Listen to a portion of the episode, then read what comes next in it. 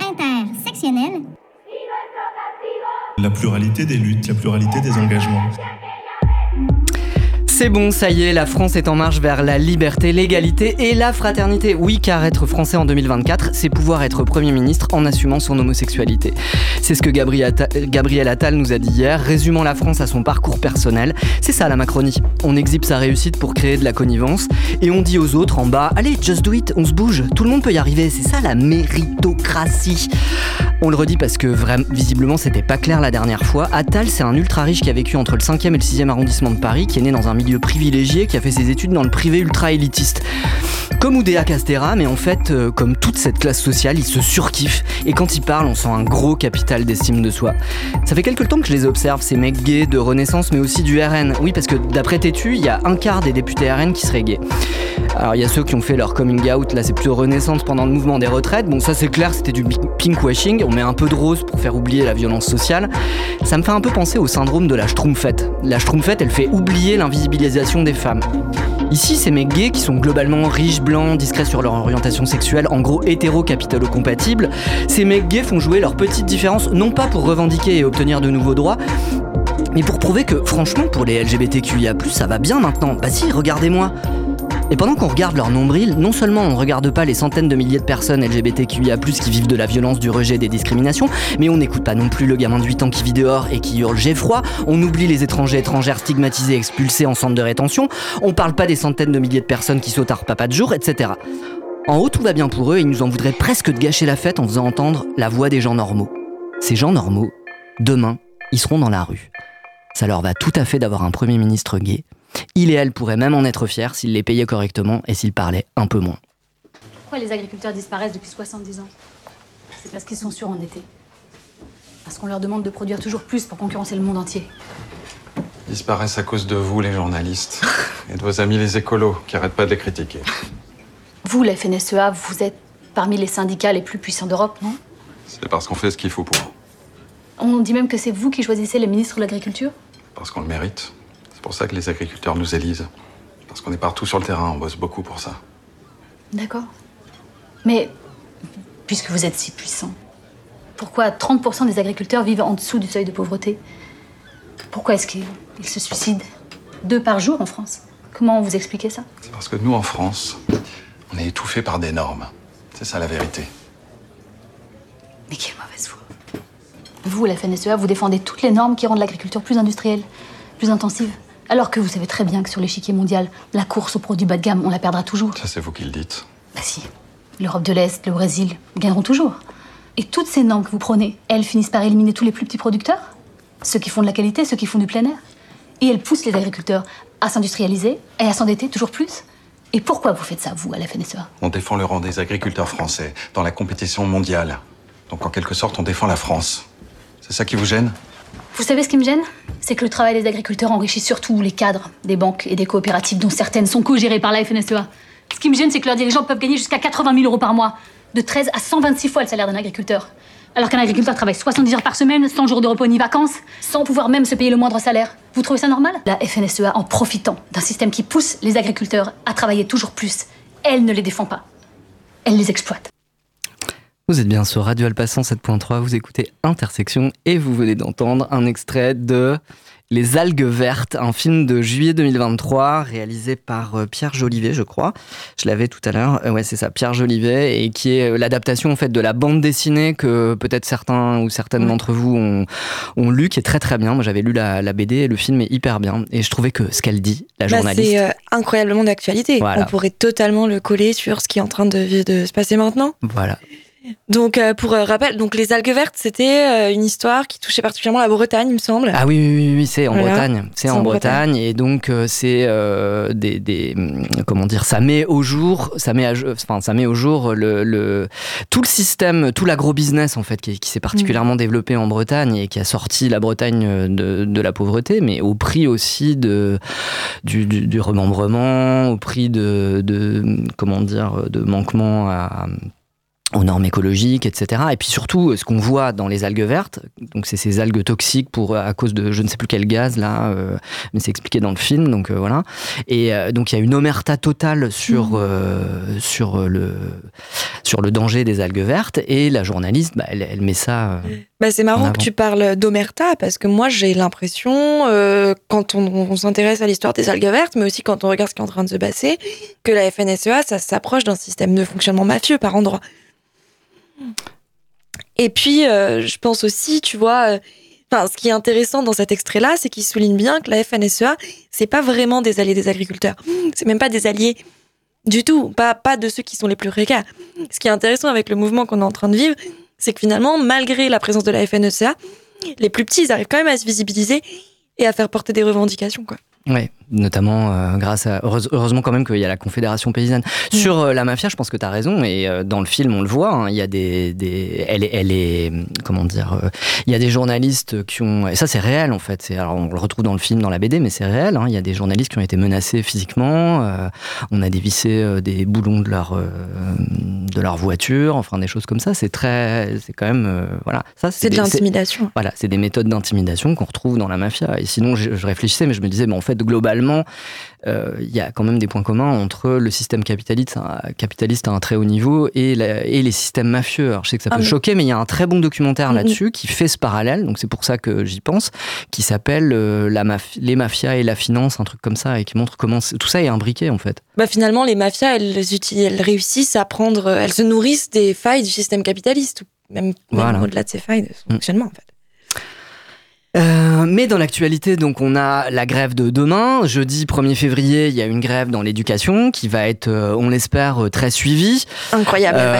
il sera temps de de faire autre chose que de râler en salle des profs, mais de transformer tous ces, il y en a marre, en grosse colère et oh du coup tu es en colère, et bah tu te mets en grève et tu vas dans la rue demain.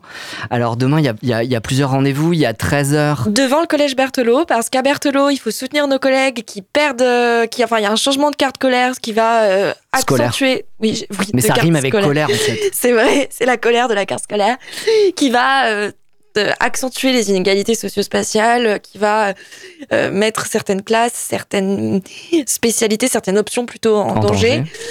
donc pour les soutenir, on se retrouve là. Et puis le départ de la manif, n'est pas à Berthelot, il est à la DSDEN à 14h.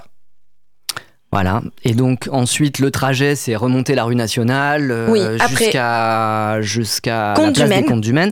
Et à 16h, ce qu'il faut surtout, surtout, surtout pas rater. C'est l'Assemblée Générale à la Maison du Citoyen et des Citoyennes.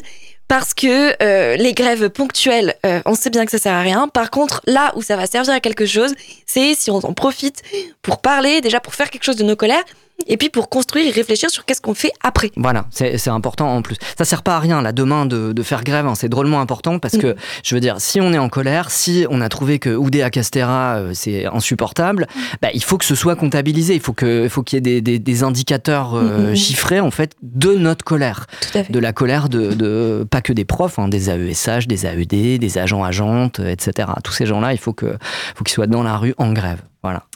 Et alors pour euh, en parler, je trouvais, je suis tombé sur une vidéo de Laurence Decoq, donc euh, qui réfléchit et qui publie pas mal sur les, questions euh, scolaires. Qui est historienne de formation et qui, fait des sciences de l'éducation. Mhm. On l'écoute Et qui, ah. voilà, alors la vidéo s'intitule Le réarmement bourgeois, c'est un extrait, vous pourrez chercher sur YouTube, si vous tapez Laurence Decoq, réarmement bourgeois, vous pourrez avoir l'intégralité de la vidéo.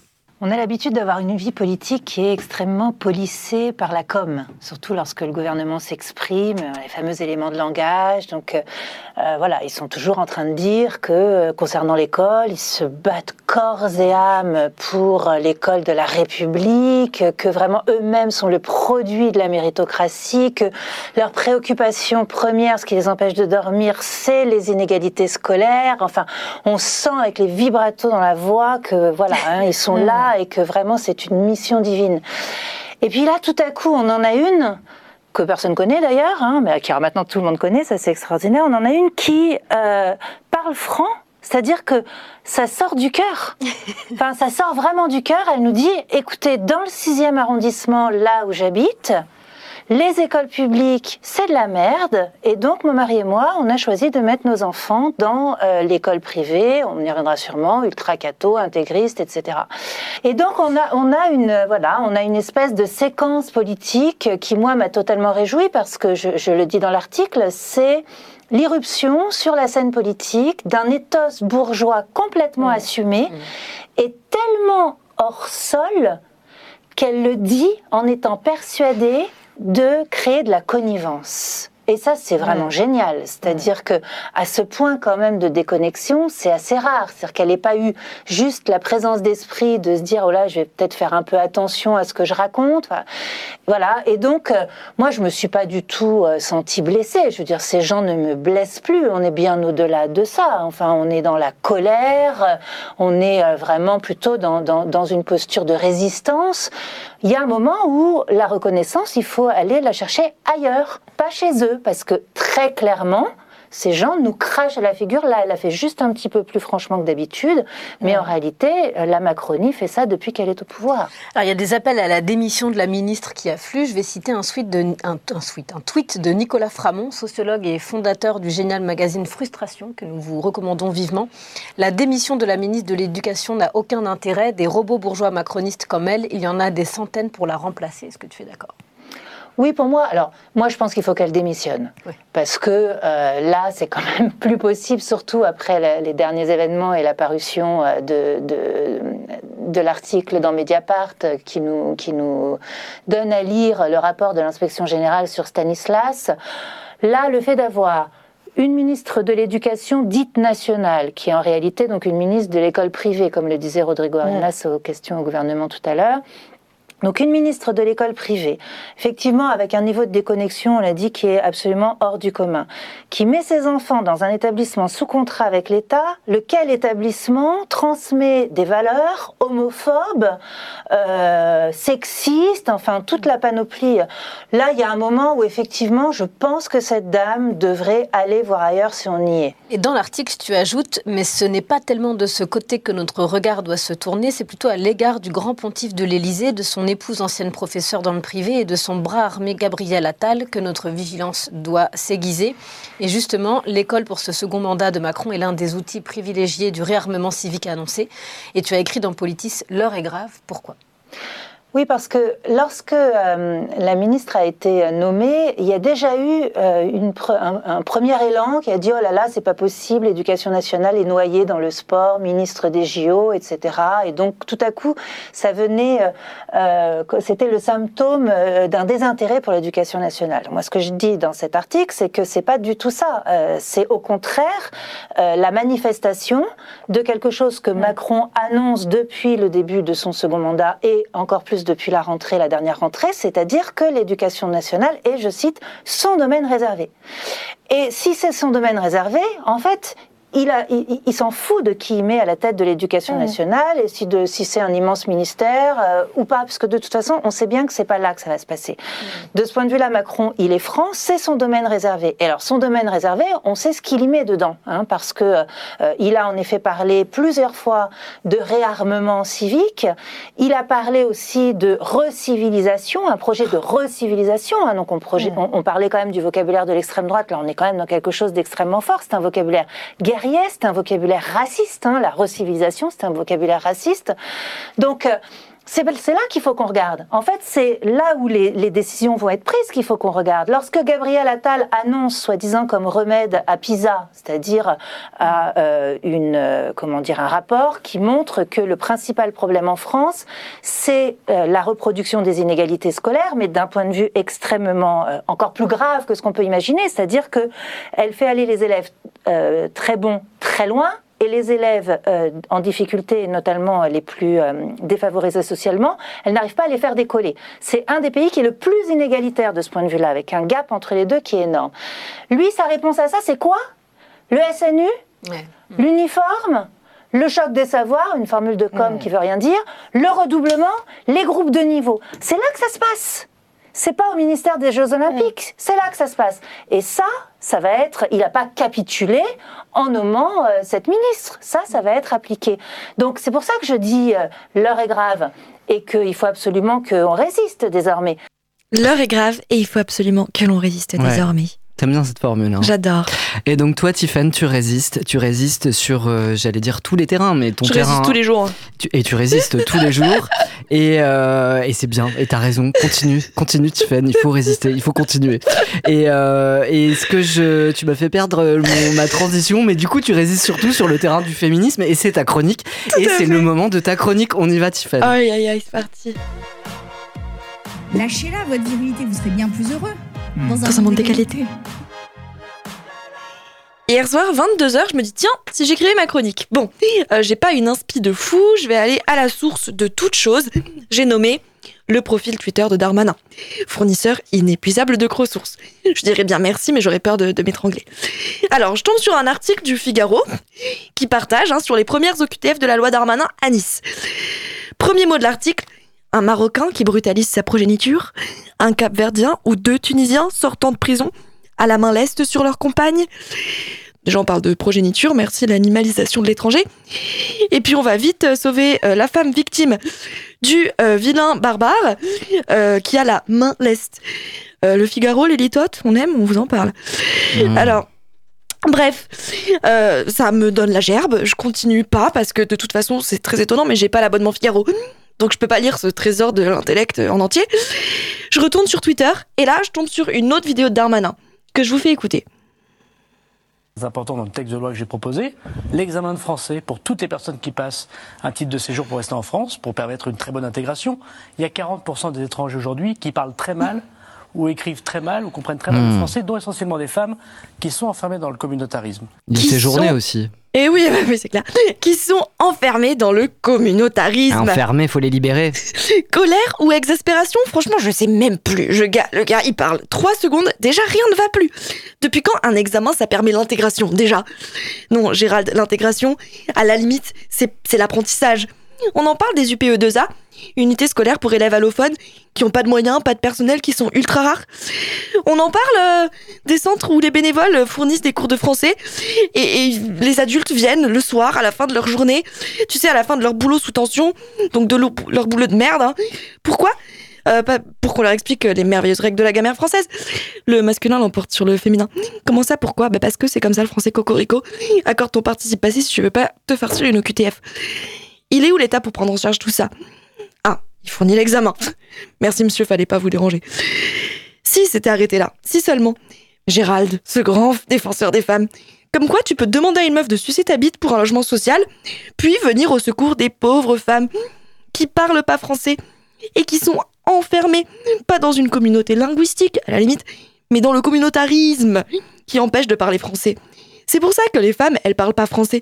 Le communautarisme, pas la ségrégation socio-spatiale, pas le racisme structurel qui empêche les femmes, à signe religieux ostentatoire, d'accéder au monde du travail. C'est le communautarisme, on te dit.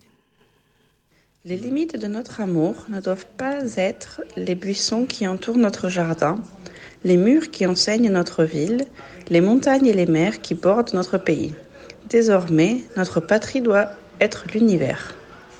Ce sont les jolis mots de Flora Tristan dans son ouvrage de 1800 1835 de la nécessité de faire bon accueil aux femmes étrangères. Flora Tristan, pour celles qui ne la connaissent pas, c'est une révolutionnaire, une voyageuse, une journaliste, une militante, une polémiste. Elle voyage, elle observe et elle voit, elle voit l'oppression des femmes, paria du monde, des femmes, hein, se mise aux chaînes du mariage. Dans son ouvrage, elle cherche à conjuguer la classe et le genre. Elle observe ces femmes, et il y a les riches qui voyagent, pour instruction, pour agrément. Elles, elles subissent des regards des approbateurs. Puis, un peu moins riches, il y a celles qui doivent se rendre sur la capitale, pour des raisons commerciales ou judiciaires, qui risquent d'être trompées dans leurs recherches, nous dit-elle. Puis il y a les autres, les plus nombreuses, qui réunissent tous les malheurs, qui se perdent dans l'anonymat, victimes de l'injustice des lois. Ces femmes-là, elles sont pas seulement étrangères par leur patrie d'origine, elles sont étrangères des normes qu'impose cette société injuste, qui établit une brutale inégalité pour les femmes. Alors Flora, eh ben, elle est forte de propositions. Recevoir les étrangères, écouter leurs demandes, les présenter à la société, les introduire dans le monde. À celles qui sont artistes, les mettre en rapport avec les artistes. Celles qui sont étrangères, les mettre en rapport avec leurs compatriotes si elles le désirent. Tiens, elle propose pas de test de français, Flora Tristan? Mais bon, bon, Tristan, elle a peut-être ses limites aussi. Elle est proche des socialistes utopiques. Alors tu connais, tu construis ton phalanstère. Je suis pas sûre que l'idée va plaire à Darmanin. Ah bon, si seulement on produisait aujourd'hui des travaux sur les femmes et les limites de leur accès au droit de circulation. Quoi? Camille Schmoll, géographe de talent, existe et c'est exactement de ça qu'elle parle Mais pourquoi Darmanin il la cite pas? Bon, je lui en demande trop aussi. Je vous rappelle que le Clark Kent de, de Tourcoing, là, il est occupé à sauver les femmes victimes du communautarisme. Bon, euh, même si on n'est pas abonné au Figaro, on le sait qu'elles sont victimes de leurs agresseurs. Recevoir les étrangères, écouter leurs demandes, les présenter à la... C'est pas le bon son. en route, les femmes prennent des décisions, s'organisent, se mobilisent, cherchent à améliorer leur quotidien. Si elles sont des survivantes, elles sont également des aventurières, des stratèges, des meneuses parfois. Tiens, elles ont l'air d'être un peu moins des petites choses fragiles dans la bouche des chercheuses. Et puis Darmanin, il m'a trop saoulé. De toute façon, ils m'ont tous trop saoulé. Alors, sororalement, c'est pas moi qui finis ma chronique, c'est Camille Schmoll. Et je termine avec un, extrait de son ouvrage Les damnés de la mer. Car ces femmes, loin d'être les proies d'un patriarcat abstrait, ou pire, des hommes de leur communauté, sont menacées et sans cesse entravées par ces politiques qui contribuent à les inférioriser, à les minoriser. C'est ainsi une violence lente et diluée qui s'exerce sur ces femmes, dans le cadre d'une frontière qui se dilate et s'épanche. Merci à Flora Tristan, à ma sœur, ma vraie, de m'avoir prêté sa voix pour l'incarner, à l'ouvrage du pain et des roses d'Andrea Datri qui m'a appris plein de choses sur Flora Tristan. Merci à Camille Schmoll pour ses travaux incroyables que je cite toutes les semaines. Merci à mon amie Élise qui m'a prêté sa voix aussi aujourd'hui. J'hésitais tout à l'heure entre l'exaspération et la colère. Maintenant je sais, c'est la colère. Alors désolé, désolé Gérald, pas de QTF, pas de QTF pour nos rages. Elles sont aussi solides qu'un blocage de tracteur sur la 15. Moi, je vais vous dire pourquoi nous avons scolarisé nos enfants à l'école Stanislas. Je vais vous raconter euh, brièvement cette euh, histoire. Celle de notre aîné, Vincent. Vincent qui a commencé, euh, comme sa maman, à l'école publique, à l'école littrée. Moi, je m'appelle Oudéa. Oudéa Castera pour les élèves, je m'appelle Castera. Ce que je déteste, c'est les profs en grève, l'école publique dans le coma, et les paquets d'heures qui sont pas remplacés, ces mêmes potes qui ont fait ça.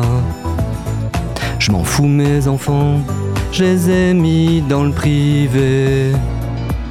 C'est pas ma faute. Si nous on aime l'entre-soi et pour les autres, ceux du public, moi je m'en bats, c'est pas ma faute à moi. Si les pauvres ils ont pas le karma des gosses de Stanislas, moi Castera. Je m'appelle Oudéa. Mediapart, me donne la migraine. Je m'appelle Castera. Avec Gabriel, on veut des sixièmes, portant l'uniforme et sage. Pas d'abaya, mais plutôt des casernes, et c'est en apprentissage qu'ils apprendront qui est leur capitaine c'est pour les nôtres que j'ai été désigné là, et vous les pauvres, vous aviez qu'à être bourgeois, c'est pas ma faute à moi. L'intérêt général, c'est quoi? M'emballer de vos mômes, moi Castera, c'est pas ma faute. Si nous on aime l'entre-soi et pour les autres, ceux du public, moi je m'en bats, c'est pas ma faute à moi. Si les pauvres ils ont pas le karma des gosses de Stanislas, moi Castera.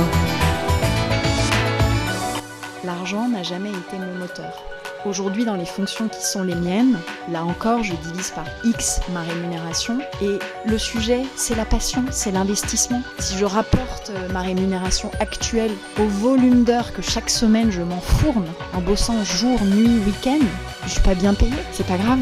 J'ai une mission fondamentale dans un moment euh, important pour le pays et je suis passionnée par ce que je fais tout entière euh, à mes responsabilités.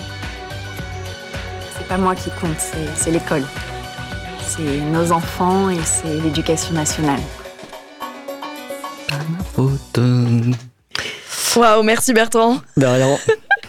Incroyable cette chanson. Bon, et ben il faut se mobiliser demain.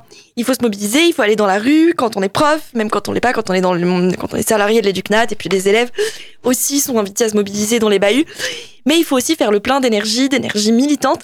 Et pour ça, la Cité du Cirque, il nous propose un truc incroyable en février. Euh, donc c'est du 6 au 18 février. C'est au plongeoir et ils mettent à l'honneur les questionnements sur le genre. Euh, il et elle propose trois spectacles de cirque et un ciné-échange euh, en partenariat avec les cinéastes qui permettent de déconstruire les stéréotypes, de débattre des inégalités hommes-femmes, des rapports de domination liés au genre. Alors, je vous fais écouter un, des- un extrait de Boîte Noire, euh, un des spectacles qui sera programmé euh, au plongeoir. En tout cas, j'essaye. J'en- J'entends rien, moi. Ça arrive. Je crois que j'ai. Ah non, je sais pas. Pardon. dans l'ombre et dans le feu. Ah, et dans ce manifeste, j'aurais un milliard de choses à dire à la pornographie.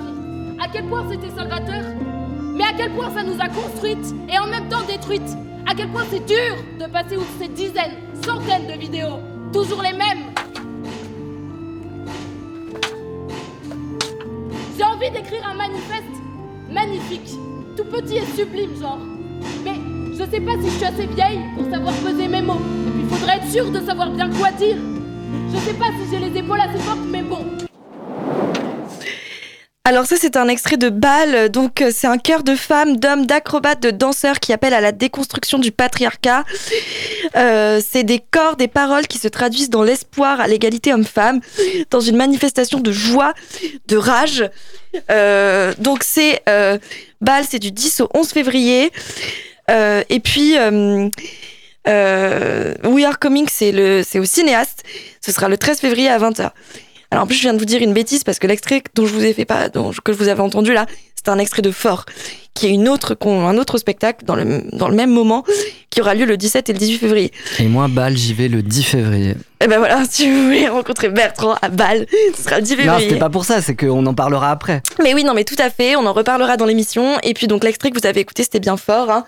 Et, euh, et donc voilà, merci à eux d'organiser ça, merci à elle et à eux d'organiser ça pour euh, nourrir nos réflexions euh, à, à tous et à toutes.